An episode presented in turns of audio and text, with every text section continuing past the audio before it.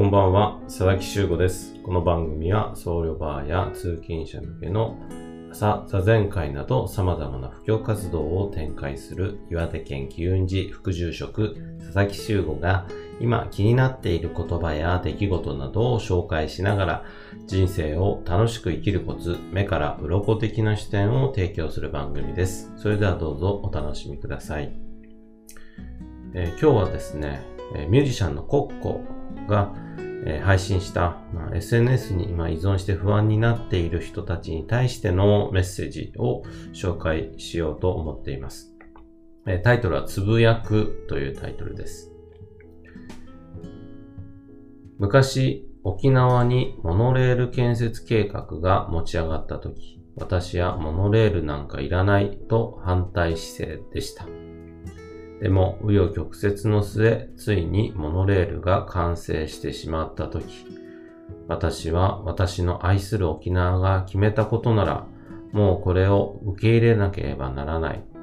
受け入れなければと思いました。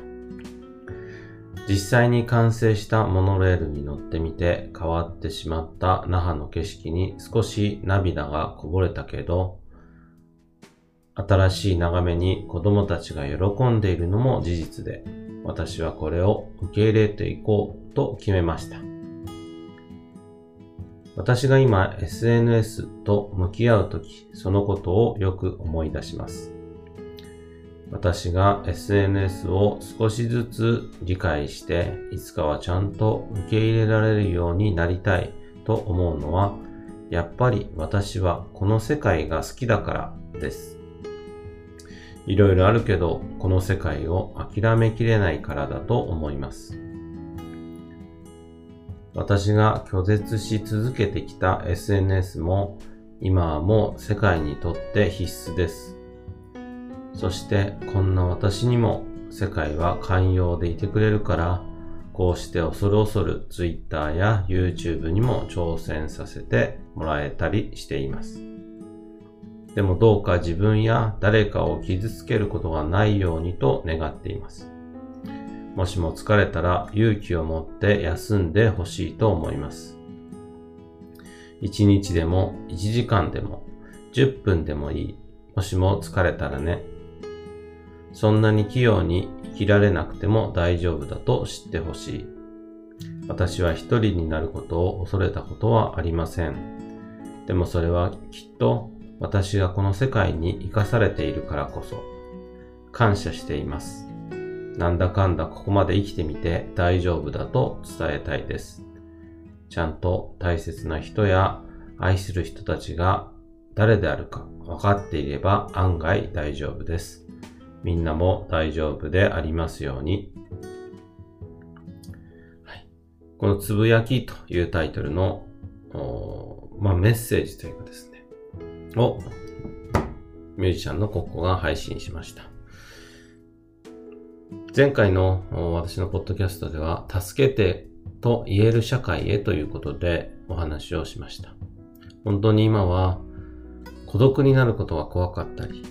人のことをなんというか疑心暗鬼になっていたり、あとは自分がこういうキャラクターだとかですね、自分はこういうふうにあるべきだみたいな固定概念にすごい縛られている人が多いと感じています。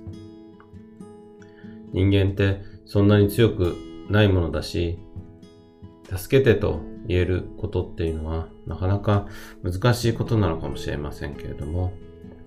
コッコの場合は世界が私を見ていてくれる、包み込んでくれるというような感覚で大丈夫だよと言っています。私も世界ではなくもっと身近な人がきっとあなたのことを助けてくれる。身近でなくても誰か助けてくれる人がいるというふうに信じています。SNS は便利な面もたくさんあります。こうやって私もいろいろな思い、伝えたいことを配信することができます。それは非常に便利なことですけれども、その SNS に縛られてしまっている人も多くいるのは現実です。どうかそういった人たちはですね、少し立ち止まってみるというのもいいと思います。座禅をしてもいいし、マインドフルネス瞑想をしてもいいし、ご飯たくさん食べたっていいし、いろんな人に相談してもいい。そういうふうに思います。どうか何か不安なことがあったら一度立ち止まって、いろいろな人に助けを求める。そういうことは悪いことではないなというふうに思っています。え今日はミュージシャンコッコのメッセージを紹介しました。えー、今日もお聴きいただきましてありがとうございます。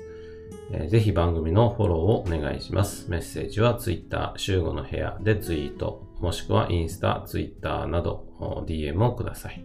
えー、今日もお聴きいただきましてありがとうございました。またお会いしましょう。さようなら。